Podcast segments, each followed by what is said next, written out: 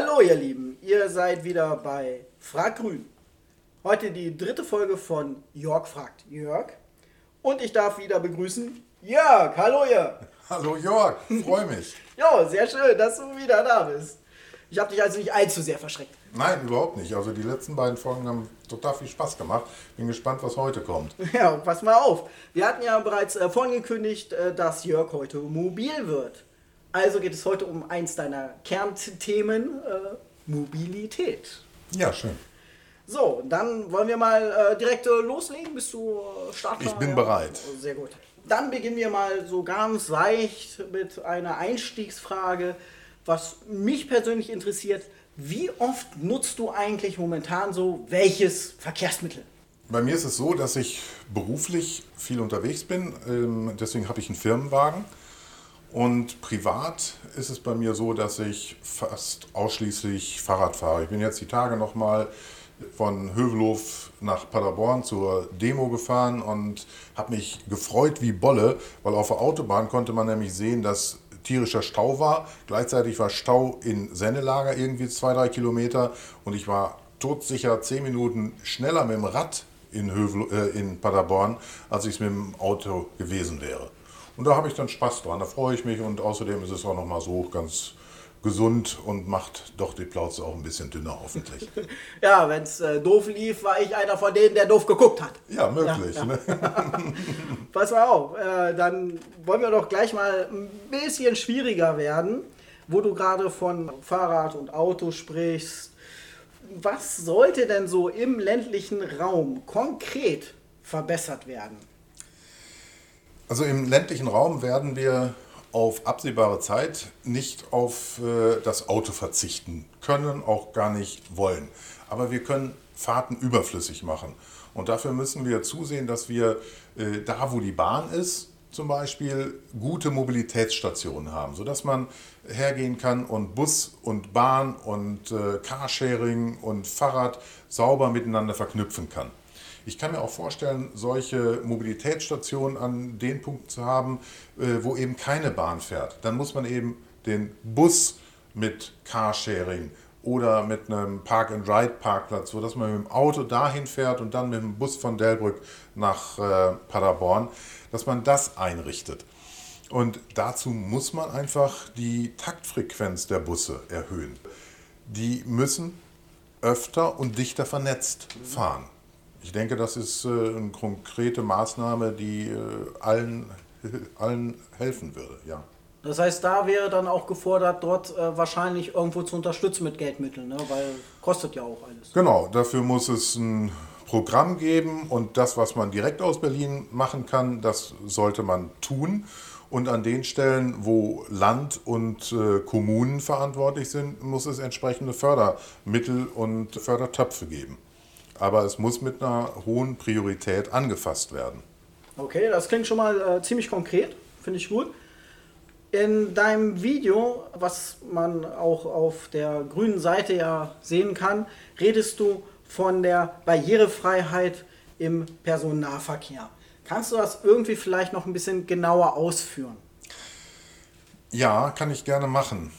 Es gibt viele Menschen mit Einschränkungen aller Art. Und diese Einschränkungen dürfen nicht dazu führen, dass man ein öffentliches Verkehrsmittel nicht nutzen kann. Dazu gehört, dass äh, die Bushaltestellen in der entsprechenden Höhe sind, dass man mit dem Rolli da reinkommt. Dass die äh, Bushaltestellen grundsätzlich, und das sind sie meistens schon, mit diesen blinden Leitstreifen ausgerüstet sind.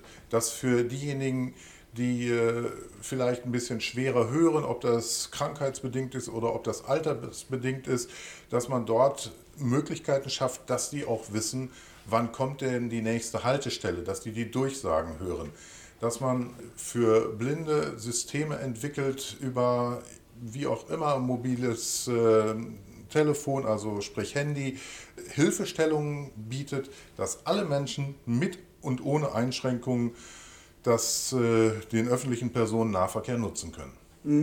Und dann wahrscheinlich auch wieder über den Bereich Förderprogramme von Berlin vielleicht noch ein bisschen was steuern. Ja, selbstverständlich. Also ich denke aber auch so, dass private Unternehmen oftmals, also private Unternehmen, die den Nahverkehr betreiben, durchaus aus Eigeninteresse äh, die eine oder andere Investition tätigen. Mhm. Und äh, weil damit erhöhen sie ja auch ihre Fahrgastzahl. Und ansonsten, ja, Fördermittel. Ja. Fördermittel äh, gehören an vielen Stellen dazu. Und zwar aus dem Grunde, wir brauchen den öffentlichen Personennahverkehr, wir müssen den verstärken. Da ist in den letzten Jahren zu wenig passiert, also muss jetzt stärker angegangen werden, weil der öffentliche Personennahverkehr wird den äh, Individualverkehr und damit den CO2-belasteten Verkehr durchaus minimieren können. Und das soll ja Ziel sein. Wir leben ja in einer Zeit, wo wir immer noch gegen den Klimawandel arbeiten müssen. Äh, in der Tat. Wo wir gerade von Fahrzeugen und dem ländlichen Raum reden, fällt mir just ein, dass ja gerade auch hier in Salzkotten merkt man es sehr stark, vermehrt oder auch sehr viele LKWs durch die Dörfer fahren. Die können nicht immer mit der Bahn vollkommen ersetzt werden. Was wäre hier nach deiner Vorstellung umsetzbar oder umzusetzen? Also ich fange mal damit an, was auf gar keinen Fall eine Lösung ist. Keine Lösung ist neue Straßen, neue Umgehungsstraßen. Mhm. Egal, ob das Salzkotten ist, ob das Hövelhof ist oder ob das irgendein anderer Ort ist. Da, das bringt grundsätzlich nicht weniger Verkehr, sondern mehr Verkehr und lenkt ihn halt möglicherweise anders. Wir müssen ja davon runterkommen. Und äh, dort, wo keine Bahn ist, also grundsätzlich finde ich, Last gehört auf die Bahn, soweit es geht. Und dann müssen die kürzeren Strecken mit dem LKW gemacht werden. So, und beim LKW ist es auch so, der Diesel wird über kurz oder lang ausgedient haben. Und es gibt äh, dort Ansätze, die sagen, es wird Wasserstoff äh, sein, der äh, die Bewegung ermöglicht. Es gibt andere Ansätze, wo es Oberland, so solche Leitlinien, Leit, Leitfahrbahn, habe ich schon gesehen genau. auf der Autobahn. Ja. Genau, so ja. ähnlich wie eine Straßenbahn auch. Ja, ich ne? sehe da nur den LKW fahren. Nee, äh, stimmt. Ich sehe das auch immer nur auf Fotos. Aber das ist, man muss es halt prüfen. Man muss sehen, wo man dann rauskommt. Aber der Diesel äh, wird dort ausgedient haben, über kurz oder lang. Und das ist auch gut so. Ja. Ja, und wie gesagt, so wenig wie möglich. Ja. So wenig wie möglich. Ähm, wo wir gerade bei so wenig wie möglich sind, äh, komme ich natürlich in Verbindung mit äh, Diesel nicht drum vorbei, dich über CO2-Steuer zu befragen. Das ist ja gerade brandheiß das Thema. Was bedeutet denn diese CO2-Steuer und wer soll das bezahlen? Kannst du das irgendwie jetzt so für die äh, Zuhörerinnen irgendwie auf den Punkt bringen? Ja, ich kann das sehr gerne auf den Punkt bringen. Grundsätzlich wird die CO2-Steuer auf das erhoben, was an fossiler Energie in irgendeiner Art und Weise verbrannt wird.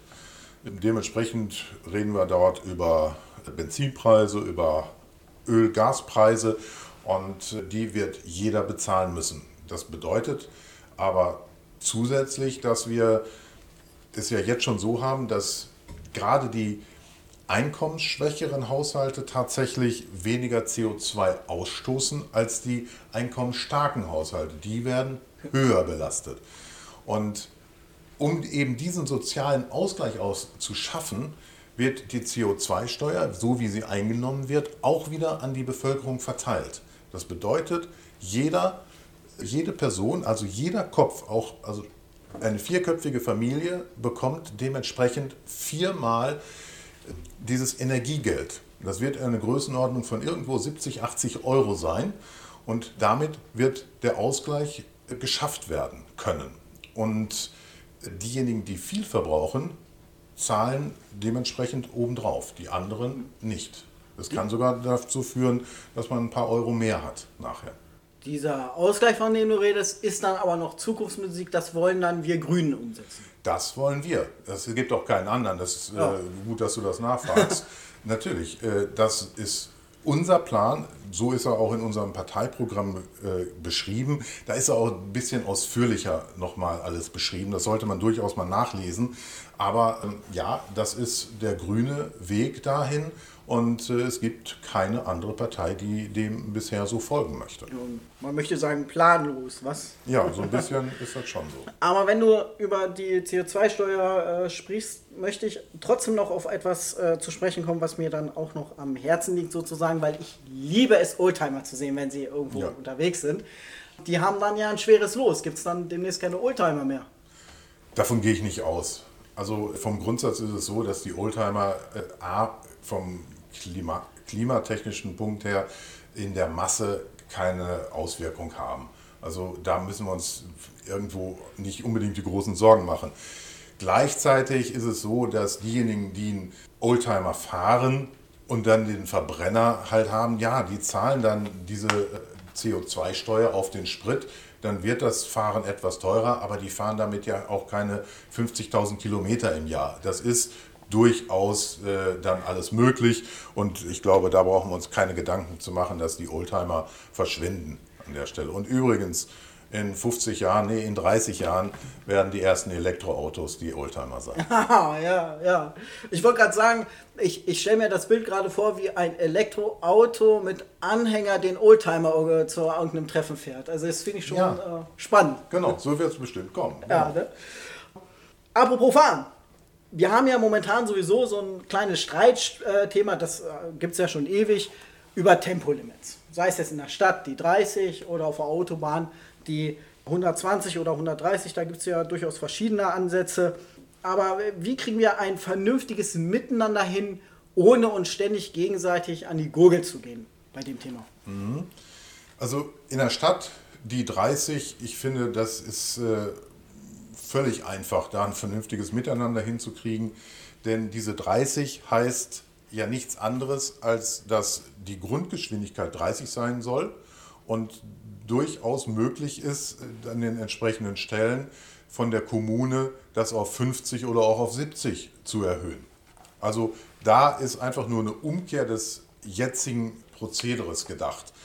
Außer, dass es nicht so einfach ist, dass eine Kommune die 50 auf, alleine auf 30 km/h runtersetzen kann.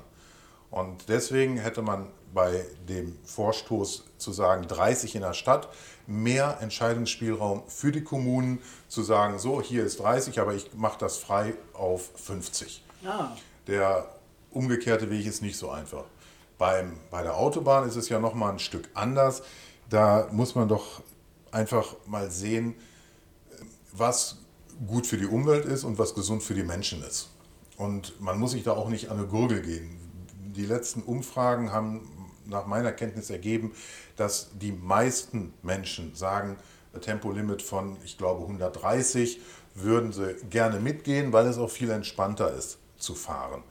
Und wenn ich jetzt mal in Europa rund gucke, gibt es wohl so gut wie keinen mehr, ich glaube nicht einen, der tatsächlich mehr als äh, 130 noch erlaubt. Und da rollt der Verkehr auch schön. Und Ja. jetzt muss ich ja nun sagen, dadurch, dass ich beruflich viel mit dem Auto unterwegs sein muss, was äh, nicht immer spaßig ist und äh, wo ich selber immer hergehe und eben nicht mehr als 120 fahre, weil ich fahre noch einen Verbrenner als Firmenwagen, mache ich das auch aus Spritspargründen, dass ich äh, nicht schnell fahre, aber ich komme auch deswegen sehr gut damit zurecht, weil ich mich einfach sicher fühle. Ich rolle sauber im Verkehr mit. Ich habe kein Problem, auch mal äh, kurzzeitig hinter einem LKW zu fahren, weil die Er- Zeitersparnis, die man hat, die ist so dermaßen gering, dass äh, es absolut unerheblich ist. Ja, ich habe auch schon festgestellt, dass ich deutlich entspannter am Urlaubsort ankomme. Ja, definitiv. definitiv, ja. ja. Ganz klar. Also meine Unterstützung hast du da auf jeden Fall. Zum Abschluss würde ich dich da gerne bitten, uns einfach mal dein Idealbild zu zeichnen. Sag uns mal, wie sehen für dich die Straßen der Zukunft aus? Ne? So dein Utopia, sage ich mal. Also mein Utopia ist, ähm, also außerorts werde ich das gar nicht anfassen wollen, weil außerorts werden die Straßen so sein wie bisher. Sie werden begleitet werden von schönen breiten Radwegen, wo wirklich gut von A nach B gefahren werden kann, Schnellradwege. Innerorts wird das Ganze viel spaßiger. Für mich ist es dort wichtig, dass wir die Straße den Fußgängerinnen und Fußgängern und den Radfahrenden zurückgeben. Diejenigen, die langsam sind, müssen durchaus Vorteile haben. Sie müssen sich sicher bewegen können und diejenigen, die unbedingt mit dem Auto noch in eine Stadt rein müssen, werden das in aller Regel sehr langsam machen müssen. Das heißt, durchaus mehr Einbahnstraßen für Autos, viel mehr äh, Fläche, vielleicht für Außengastronomie auf äh, Bürgersteigen und vielleicht auf der ein oder anderen Autospur, die dann entfällt. Wir werden Pop-up-Radwege haben. Wir werden ganz viele schöne Sachen im Ort machen können, die wir jetzt nicht machen, weil da eben 100.000 Autos durchfahren. Und äh, wenn ich mir Paderborn angucke, das ist, ist doch als Radfahrer nicht schön, da im Moment zu fahren. Das macht keinen Spaß, es ist unsicher und daran müssen wir einfach arbeiten und äh, ich glaube, da wird viel Gutes entstehen. Ja. Also äh, mein, mein äh, Vorschlag an dich ist mitzunehmen, ein Mittelweg zwischen Paderborn und Münster. Ja. Weil wenn du, also Münster ist eine super Stadt als Radfahrer. Also, äh, ich möchte auch nicht, ich habe da mal gelebt, ja, Münster ist toll, mhm. aber fahr nicht mit dem Auto in die Stadt. Ja. Also, da kriegst du einen Anfall. Genau, ja? das, das ist so. Und da müssen wir aber an diejenigen immer denken und deswegen ist das richtig, was du sagst, der Mittelweg. Und das ist ja auch grüne Politik, dass wir immer an diejenigen auch denken, die möglicherweise gar keine andere Chance haben, als mit dem Auto mal fahren zu müssen, mhm. auch in die Stadt reinfahren zu müssen die müssen wir mitdenken, diese Menschen. Die müssen dann auch eine Möglichkeit haben, ihr Auto mal hinzustellen und dann ist das gut. Ja. Aber wir müssen auch mitdenken, dass der Handel in der Stadt und äh, ob das eine große oder kleine Stadt ist, dass der viel mehr von äh, Radfahrern und Fußgängern profitiert als von Autofahrern. Diese Umsätze sind klar, dass sie es mehr sind durch die, die, die ja, meist ist es dann die einheimische Bevölkerung. Und deswegen ähm, glaube ich nicht, dass der Handel sich noch lange sperren wird bei den Untersuchungsergebnissen. Ja, ja. Ich bin da sehr gespannt. Ich äh, muss noch kurz etwas nachschieben. Ich meine natürlich nicht die Krise kriegen. Ne? Ich muss mich dafür äh, entschuldigen. äh, das war ein bisschen unklug gewählt, das Wort. Ähm, also nicht, dass ich da jetzt jemanden getroffen habe, hoffe ich. Auf jeden Fall danke für all die Beantwortungen der ja, nicht ganz leichten Fragen, sage ich mal. Es war sehr schön. Hast du sehr gut gemacht. Ja, vielen Dank. Also mir macht das tatsächlich Spaß, auch wenn ich dann irgendwann auch mal ins Schwafeln komme, wie ich immer so feststelle. ja, es, äh, wir haben ja die Rubrik äh, 10 Fragen, ein Wort nicht mehr. Ja, perfekt. Ja, super. Ne? Dann sind wir ja fast ja. durch. Heute. Ja, ich bin, ich bin dir da entgegengekommen. Wir sind in der Tat jetzt durch. Äh, Halleluja, das läuft. Also nach meinem Dafürhalten können wir uns sozusagen vorbereiten auf die nächste Folge. Jörg fragt Jörg. Denn in der nächsten Folge werde ich dich befragen zu Gesundheit und Pflege. Zieh dich warm an. Oh ja, das werde ich tun müssen. Alles Dankeschön. Klar. Dann, wenn euch interessiert, was Jörg über Gesundheit und Pflege sagt, könnt ihr das beim nächsten Mal, wenn Jörg den Jörg fragt, erfahren.